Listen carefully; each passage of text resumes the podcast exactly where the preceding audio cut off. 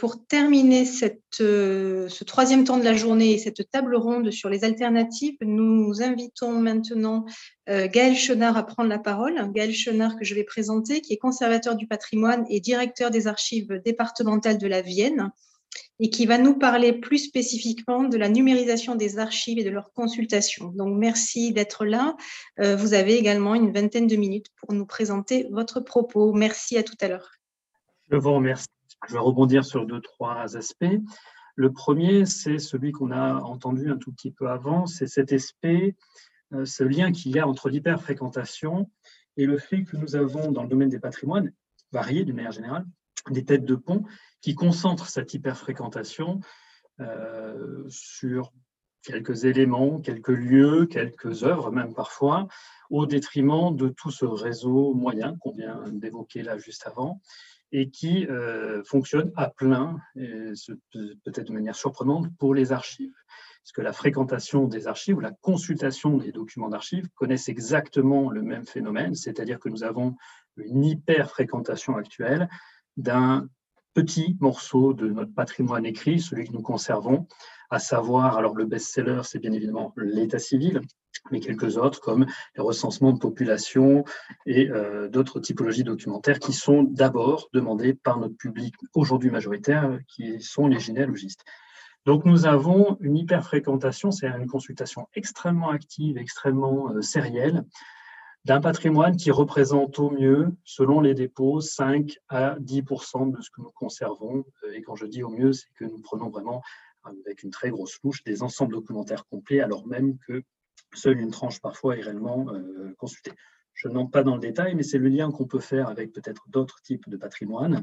Effectivement, nous avons notre Joconde dans les archives et chez nous, elle s'appelle l'état civil. Mais les archives ont une spécificité par rapport à d'autres lieux euh, du patrimoine, d'autres institutions patrimoniales, c'est qu'elles sont d'une certaine manière euh, plus qu'un lieu patrimonial, elles sont aussi un lieu de consultation administrative et pour lesquelles eh bien, nous avons une, partie de notre public qui se rend pour des besoins qui ne sont pas culturels, de recherche scientifique, mais des besoins administratifs qui ont besoin d'une information et donc qui s'intéressent beaucoup plus au contenu qu'au contenant. Contrairement peut-être à la grotte Cosquer, on ne vient pas chercher à recréer une émotion ou à recréer une époque, ou alors de manière intellectuelle, on vient chercher une information dont on a besoin, en tout cas pour une partie de notre public, une partie importante d'ailleurs. Alors on a un terrain qui, de ce fait, est particulièrement favorable au traitement de l'hyperfréquentation par la copie, et aujourd'hui, quand on parle copie, on parle évidemment de numérisation. C'est un mot qui, je suis sûr, revenu toute la journée. Et qui fait aujourd'hui le très grand succès des sites Internet d'archives, qui sont extrêmement consultés, extrêmement vus, extrêmement fonctionnels, extrêmement appréciés également. Une nouvelle enquête des archives de France en cours de dépouillement le, le montre à nouveau. Et que cette hyperfréquentation, nous avons réussi d'une certaine manière à la déplacer de l'hyperfréquentation du lieu archive vers les informations contenues par l'objet archive et que nous avons pu dématérialiser. Alors, comme je suis un archiviste, je vais me penser un tout petit peu sur l'histoire et vous allez voir que euh, mon intervention est en forme de pirouette, euh, histoire de détendre peut-être, euh, mettre un peu de légèreté dans cette journée. Mais d'abord, je vais me pencher sur l'histoire, c'est-à-dire le fait que les archivistes ne font jamais euh, exactement rien comme tous les professionnels de la culture, ils aiment bien avoir leur spécificité, et que la leur, c'est d'avoir trouvé la solution au problème avant d'avoir eu le problème. C'est-à-dire que les archives, depuis très tôt, depuis les années 30 en réalité, se sont lancées dans la solution, c'est-à-dire la copie avec le microfilmage. C'est une période où nous n'avons pas de problème de fréquentation. C'est-à-dire qu'à ce moment-là, les salles sont certes étroites, mais le public était relativement faible. Hein. En 1960, les archives nationales, qui sont le vaisseau amiral du réseau des archives, c'est 35 000 documents communiqués dans l'année, royalement. Ce qui est très très loin d'être énorme. Euh, mais déjà, on se pose la, la, question du microfilmage. Alors, on le fait d'abord dans les années 30 pour des raisons de sécurité, pour préserver les documents, des raisons de complément, c'est-à-dire pouvoir récupérer des documents qu'on aura copiés, microfilmés, mais qui sont en main privée et destinés à le rester, et absolument pas, absolument pas pour en permettre la consultation, c'est-à-dire substituer l'original à l'original, la copie en salle de lecture. Mais on commence tout de suite ou rapidement à se poser la question Et dans un numéro de la Gazette des années 60, la Gazette des archives, un archiviste Henri Blaquier se pose la question notre position ne serait-elle pas meilleure si, si elle consistait à décider tout ce qui doit être expédié en communication serait microfilmé, c'est-à-dire vraiment partir du principe qu'il faudrait microfilmer massivement des archives pour consulter. En 69, quand cet article paraît, on n'est pas encore tout à fait, on n'est pas entré dans la surfréquentation des archives, vous allez voir juste après. On se pose cette question et on ne se la pose pas pour préserver le patrimoine à ce moment-là, mais pour permettre les recherches à distance. C'est-à-dire que l'objet d'Henri Blanquer, Blaquer, ça n'est pas de préserver le patrimoine, pas encore, mais ça va revenir très vite. C'est de dire, si je suis à Dunkerque et que je veux faire des recherches sur Carcassonne, ce serait bien que les archives de Carcassonne soient sur microfilm pour que je puisse les consulter à Dunkerque et me les faire envoyer, sans dépasser les originaux, bien sûr. Donc on est encore très très loin, mais techniquement, dans les années 60, les archives sont dotées de stations de microfilmage pour à peu près deux tiers des services d'archives départementaux, les archives nationales bien sûr. Et donc, on est prêt à se lancer dans des, on s'est déjà lancé dans des opérations massives de copies qui ne sont pas encore la numérisation, mais euh, qui vont permettre de l'accélérer deux, trois décennies plus tard. Et sur ce, bien sûr, arrive la fréquentation. la fréquentation, elle commence à monter réellement dans la deuxième moitié des années 1270. Elle est le fait à la fois d'une certaine démocratisation de l'accès aux archives, d'un certain, certain essor démographique, mais surtout euh, de l'arrivée d'un nouveau public qui est euh, bien sûr euh, le public des généalogistes. Donc effectivement, petit à petit, les salles vont commencer à se remplir et c'est là que les archivistes vont découvrir ce qu'est l'hyperfréquentation, c'est-à-dire le fait d'avoir des équipements trop petits pour accueillir toute la demande de consultation, c'est-à-dire le nombre de lecteurs, et le nombre de documents à délivrer dans une seule et même journée. Tant et si bien qu'en 1992, dans le rapport annuel que euh, le service d'archives de France, la direction des archives de France à l'époque, euh, établit, on a cette petite phrase un peu assassine, les archives sont un lieu de consommation tout et tout de suite, et ceci ne va pas sans inconvénient pour la conservation de notre patrimoine archivistique que chaque manipulation dégrade, et pour le travail, le travail des conservateurs, je vous laisse finir de dire ça y est, là, on est tout à fait euh, dans le problème de l'hyperfréquentation. Ça fait 20 ans que les archivistes constatent que leur public augmente et ils se rendent compte que ça pose d'énormes problèmes de conservation des documents, puisque, comme je disais, un minimum de documents à moins de 10% concentre un maximum des usages, et on parle de deux tiers de généalogistes dans les années 90 dans notre public, donc deux tiers qui se concentrent sur l'état civil dans un premier temps. Donc ces documents sont consultés plusieurs fois dans l'année et donc se dégradent très vite.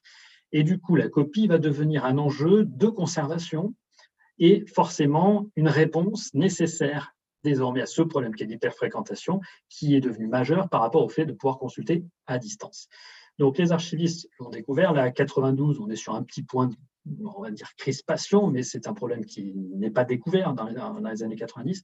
Mais là, on a euh, ce rejet de cette société de consommation, on pourrait dire, des archives, qui se fait jour à travers euh, la profession et qui va finalement trouver un point d'échappatoire quatre ans plus tard avec le début, euh, le début des, opérations de numérisation. Mais à ce moment-là, on se rend compte donc que les bâtiments sont trop petits, que les salles de lecture sont trop petites, que les équipes ne sont pas dimensionnées pour délivrer autant de documents et que les documents ne sont pas faits pour résister à autant de manipulations. Cette augmentation des lecteurs, la voilà, vous avez là le graphique avec quelques trous euh, statistiques, mais la fréquentation à partir de 1960 jusqu'à 2005 qui ne fait qu'augmenter. Vous voyez qu'à partir des années 70, ça commence réellement à augmenter de manière très sérieuse. Et les années 80 et 90 qui vont être vraiment les années de plus forte augmentation jusqu'à un paroxysme autour de 2003-2005 où on va arriver à presque 300 000 lecteurs sur l'ensemble du réseau. Alors évidemment, c'est énorme pour les archives. On est parti bah, aux archives nationales de 5000 lecteurs on, est euh, sur le réseau, l'ensemble du réseau, on n'a pas les chiffres pour l'ensemble du réseau en 1960, mais à presque 300 000. C'est beaucoup, c'est énorme pour des archivistes. Hein. Je rappelle que ça n'est qu'au mieux 0,45% de la population française et encore en comptant les doubles comptes, c'est-à-dire qu'un même lecteur est compté plusieurs fois s'il fréquente plusieurs services d'archives, ce qui est régulièrement le cas.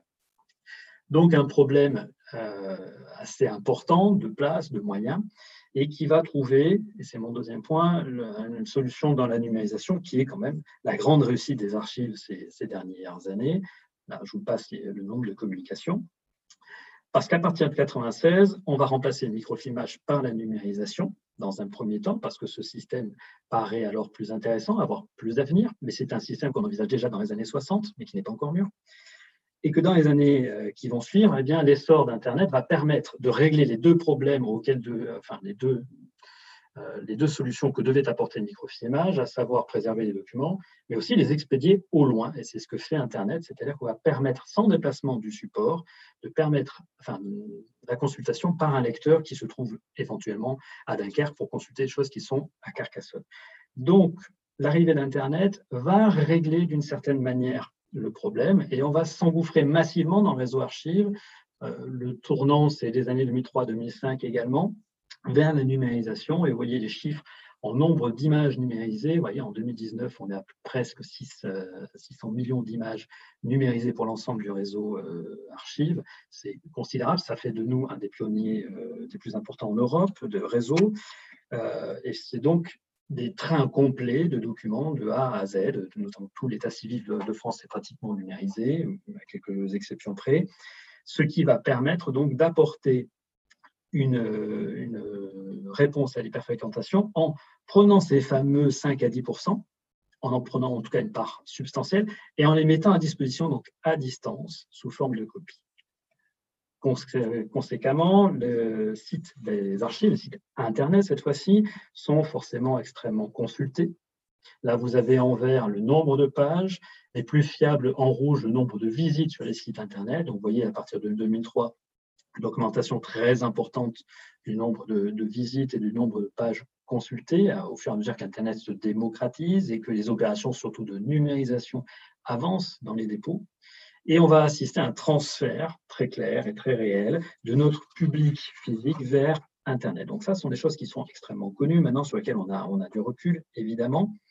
Euh, mais vous voyez qu'aujourd'hui, nous avons atteint un palier. C'est pour ça que je vous ai mis les données jusqu'à 2019. Aujourd'hui, non seulement notre public ne grossit plus, on n'a pas de plus en plus de consultations sur Internet, mais on a même atteint une stabilité en nombre de visites et un nombre de pages qui est de moins en moins important au niveau du réseau, pages consultées chaque jour. C'est-à-dire qu'on a atteint un point de maturité où le public qui devait se transférer de la salle de lecture vers Internet l'a fait à peu près, une petite partie publique qui reste à transférer, mais ça vient petit à petit. On n'est plus sur les gros chiffres d'augmentation des années 2005 à 2015. Et cette fois-ci, on a à peu près trouvé notre rythme de croisière. Donc, ça nous dire, bon, oh, bravo, les archivistes ont trouvé le traitement ad hoc pour les archives, en tout cas, de l'hyperfréquentation. Donc, euh, c'est un modèle de réussite d'une certaine manière. Mais ce modèle de réussite, vous vous en doutez, euh, va cacher euh, une autre réalité qui, elle, est plus délicate à traiter. Conséquemment, ben, le nombre de lecteurs, cette fois-ci, je vous ai mis la tranche 1990 à 2019, a diminué. On l'a divisé en gros par deux dans l'ensemble du réseau, forcément, puisque nos lecteurs se sont transposés vers les sites Internet. Et aujourd'hui, euh, pratiquement un tiers de nos lecteurs sont des internautes qui ne mettent jamais les pieds dans un service d'archives. C'est en tout cas euh, ce qu'on a pu trouver dans une enquête récemment euh, faite donc par des archives de France sur notre fréquentation Internet. Ce qui veut dire qu'effectivement, notre lectorat, pour une grande partie en tout cas, trouve son compte. C'est-à-dire que même en termes de qualité, eh bien, nous avons su répondre avec quelque chose qui remplaçait, et c'était l'objet introductif du propos, leur besoin, initial, qui était bien sur l'information et pas forcément sur le contenu. Le contenu n'est pas l'objet archive. Très bien, fort bien. Conséquemment, le nombre de communications a chuté en salle de lecture. Nos salles de lecture sont donc vide, en partie à moitié vide par rapport à il y a, il y a 10 ans, 15 ans. Ce qui veut dire aussi que ceux qui restent, il en reste quand même beaucoup, eh bien, ont peut-être un besoin différent, c'est-à-dire qu'eux ne peuvent pas se transposer sur Internet parce que ce sont des chercheurs et qu'ils ont besoin de beaucoup de documents qui ne sont pas numérisés, parce que ce sont des professionnels qui ont besoin d'aller vite et d'accéder à des documents que nous n'avons pas le droit de mettre sur Internet, ou parce que ce sont des gens qui ont besoin d'un accompagnement des archivistes qui ne s'en sortent pas sur Internet, parce que sur Internet, évidemment, nous abdiquons pour une partie notre médiation. Ça a été évoqué, euh, c'est l'un des enjeux hein, d'Internet, c'est la médiation, comment on fait pour toucher, expliquer aux gens comment accéder et utiliser ces archives, et qui donc, ces gens sont laissés pour compte d'une certaine manière par Internet, parce qu'ils ne s'en sortent pas avec l'informatique, ou parce que tout simplement, ils ne comprennent pas comment chercher dans nos sites. Donc ces gens-là continuent à venir vers nous et effectivement, le fait d'avoir vidé nos salles de lecture pour partie nous permet d'avoir plus de temps à leur accorder et donc de leur accorder un service de meilleure qualité. C'est-à-dire que les gens qui viennent sur salle, en salle, eh bien, nos agents étant moins débordés par des demandes quotidiennes, peuvent passer plus de temps à leur expliquer les choses. Tout le monde est gagnant. Ceux qui ne voulaient pas se déplacer ne se déplacent plus. Ceux qui ont besoin de se déplacer pour avoir de l'accompagnement ont droit à plus de temps d'un fonctionnaire pour pouvoir euh, comprendre ce qui se passe. Sauf que ça, ça n'est qu'une partie, hélas, de l'évolution. Euh, et c'est là que j'en arrive à ma pirouette. J'ai commencé en disant en hyperfréquentation des archives, mais en fait, notre vrai problème depuis quelques années, c'est l'hyperfréquentation des archivistes. Puisque certes, nos salles de lecture sont devenues grandes et confortables, puisque depuis les années 90, nous avons construit des bâtiments qui incluaient bien, suffisamment de place pour accueillir tout le flux de visiteurs euh, en plus des années 90 et qu'aujourd'hui, eh bien, ces électeurs n'étant plus là, on a de grands espaces vides. En revanche, le phénomène que nous n'avons pas vu arriver tout de suite, c'était le fait que nos lecteurs ne se déplaçaient plus, ne souhaitaient plus se déplacer, mais ne s'en sortaient pas forcément beaucoup mieux pour faire la recherche et donc allaient faire plus appel aux archivistes. Vous avez là l'évolution des recherches par correspondance. ce qu'on appelle recherche par correspondance, c'est le nombre de fois où nous sommes sollicités dans tout le réseau par quelqu'un qui nous demande de trouver un acte pour lui sans se déplacer, avec ou non établissement d'une copie. Soit il demande une information, soit il demande une copie d'un document. Et de fait, notamment de notre rôle administratif, c'est un système qui est aujourd'hui normal. Lorsque vous vous adressez à une administration pour obtenir votre coefficient familial, vous n'avez pas envie de vous déplacer à la CAF pour qu'on vous explique comment chercher dans leur coefficient pour l'établir par vous-même. Vous demandez à ce qu'il vous soit envoyé et on vous l'envoie eh bien, le même phénomène s'applique aux archives, c'est-à-dire que nous avons habitué nos lecteurs à pouvoir se débrouiller sur Internet ou à ne pas avoir à venir. Et la réponse que nous avions dans les années 70-90, qui était d'ailleurs préconisée par les archives de France de dire laissez les gens qui ont des recherches vaines se débrouiller tout seuls, concentrez-vous sur les universitaires euh, qu'il faut former pour utiliser les archives, ben, nous avons renversé, on ne forme plus les lecteurs, mais du coup, eh bien, les lecteurs reposent de plus en plus sur nous pour accéder aux documents sans avoir à chercher par eux-mêmes ou à se déplacer. Résultat, on a connu dans les années 80-90 une augmentation progressive de ce nombre de recherches par correspondance qui était le parangon, enfin le, parallèle pardon, de l'augmentation du lectorat tout court. Ce nombre de, recherches par correspondance, ça a commencé à diminuer avec la numérisation. Chouette, non seulement on avait moins de gens sales, mais en plus, ils nous posaient moins de questions par courrier, on a quand même moins besoin de passer de temps pour leur écrire. Et depuis quelques années, depuis 2009-2010, euh, ce nombre de recherches par correspondance augmente et de manière plus ou moins vertigineuse. Nous n'avons pas encore les chiffres 2020, mais le Covid, évidemment, a encore augmenté considérablement. Les archives départementales de la Vienne, à l'heure actuelle, entre 2000, enfin, sur l'année 2020 par rapport à l'année 2019, nous avons pris 30% de demandes supplémentaires. Nous sommes passés de 1250 demandes de recherche par correspondance par an une petite équipe de 20 personnes, à 1675 l'année dernière. Donc effectivement, c'est euh, extrêmement important en volume parce que derrière, c'est du temps. Donc, quel est notre problème aujourd'hui? Eh bien, nous avons réglé notre problème de fréquentation de sites. Nous avons répondu de manière appropriée, nous pensions au départ, à une partie de la demande, c'est-à-dire essayer d'évacuer les gens qui venaient en masse sur un tout petit niveau, euh, un tout petit pourcentage de nos documents pour nous créer un nouveau problème qui est l'hyperfréquentation des archivistes, parce que toutes ces demandes-là, nous n'avons pas d'autre choix aujourd'hui, ni administrativement, réglementairement, je veux dire, ni de manière très concrète dans nos organisations, que de n'y répondre avec une personne. Je vous remercie.